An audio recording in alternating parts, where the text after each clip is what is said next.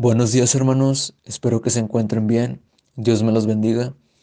Hoy daremos pie a la palabra de Dios en el libro de Proverbios capítulo 21 versículo número 5. Y la palabra de Dios dice así, los planes bien pensados y el arduo trabajo llevan a la prosperidad, pero los, los atajos tomados a la carrera conducen a la pobreza. La riqueza, fruto de una lengua mentirosa, es una neblina que se esfuma y una trampa mortal. La violencia de los perversos arrasará con ellos, porque se niegan a hacer lo que es justo. El culpable camina por un sendero torcido. El inocente anda por un camino recto. Es mejor vivir solo en un rincón de la azotea que en una casa preciosa con una esposa que busca pleitos. Los malvados desean el mal, no muestran compasión a sus vecinos. Si castigas al burlón, los ingenuos llegan a ser sabios. Si instruyes al sabio, será aún más sabio. El justo sabe lo que ocurre en el hogar de los perversos él traerá desastre sobre ellos. Los que tapan sus oídos al clamor del pobre tampoco recibirán ayuda cuando pase necesidad.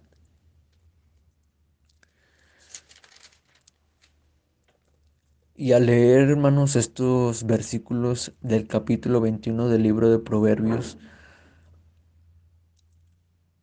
aquí podemos ver un contraste de lo que es bueno y malo, de las consecuencias si las personas no hacen lo que es correcto. ¿Y cómo sabemos que es correcto? Porque así Dios lo dice en su palabra. Al principio de estos versículos lo podemos ver muy literal. Cuando nosotros pues no trabajamos, pues no hay prosperidad. A veces cuando queremos que Dios obre en nuestra vida, pero, pero no queremos orar, no queremos dedicarle tiempo, queremos vivir bajo nuestras propias reglas y a veces olvidamos a Dios en los momentos que no debemos olvidarlo. Queremos que Dios obre nuestra vida, pero pero eso es algo que, que no, no llega, no, no, puedo llegar ni a entenderlo yo.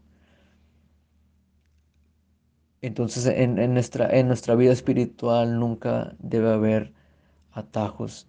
Sabemos que solamente para llegar a Dios um, tenemos como Cristo nuestro mediador. Y siempre nuestra alabanza, nuestra adoración, nuestro tiempo debe ser la mayoría de nuestro tiempo debe ser dedicado para Dios. Entonces en, esta, en nuestra vida espiritual nunca debe haber atajos de este tipo. Si nos saltamos el orar, si nos saltamos el tener comunión con Dios, muchas de las veces yo creo que a lo mejor la mayoría de nosotros ha experimentado eso, nos sentimos como fríos, como, no sé, es, es una sensación muy, muy rara. Y eso es lo que trato de decir. También la gente que nosotros como cristianos, como personas creyentes, siempre debemos de desear el bien hacia las personas y el bien de Dios, obviamente. nosotros debemos mostrar esa amabilidad con, las personas que tal vez aún no conocen a Cristo o que eh, están indecisos si creer o no creer. Nosotros siempre debemos tener esa humildad y ese respeto hacia, ellos, pero siempre tratando de que ellos eh, volteen a ver a Cristo y se puedan convertir. Cuando leía el, el versículo número 11, yo lo estaba leyendo en la nueva traducción viviente, no sé cómo viene en la Reina Valera, pero Aquí dice que si castigas al burlón, los, los ingenuos llegan a ser sabios. Si instruyes al sabio, será aún más sabio. Yo cuando leía vino a mi mente ah, cuando yo leía Mateo, Marcos, Lucas, Juan, yo me preguntaba y, y, y yo veía en una predicación sobre por qué, por qué Jesús escogió a, a los doce, a los doce,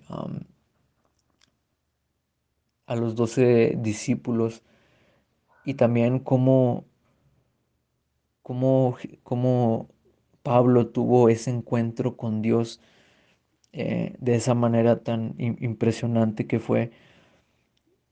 Y, y Dios tal vez eh, hubo, hubo una disciplina ahí, pero Pablo entendió y pudo conocer a, a, a Dios, a Jesús.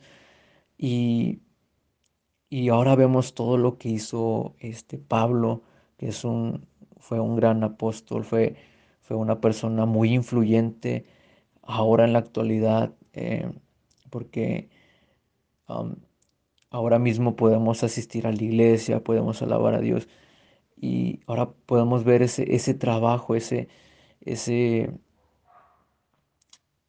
esa enseñanza que, que Dios eh, le dio a, Pablo y, es impresionante la vida de Pablo. Es un...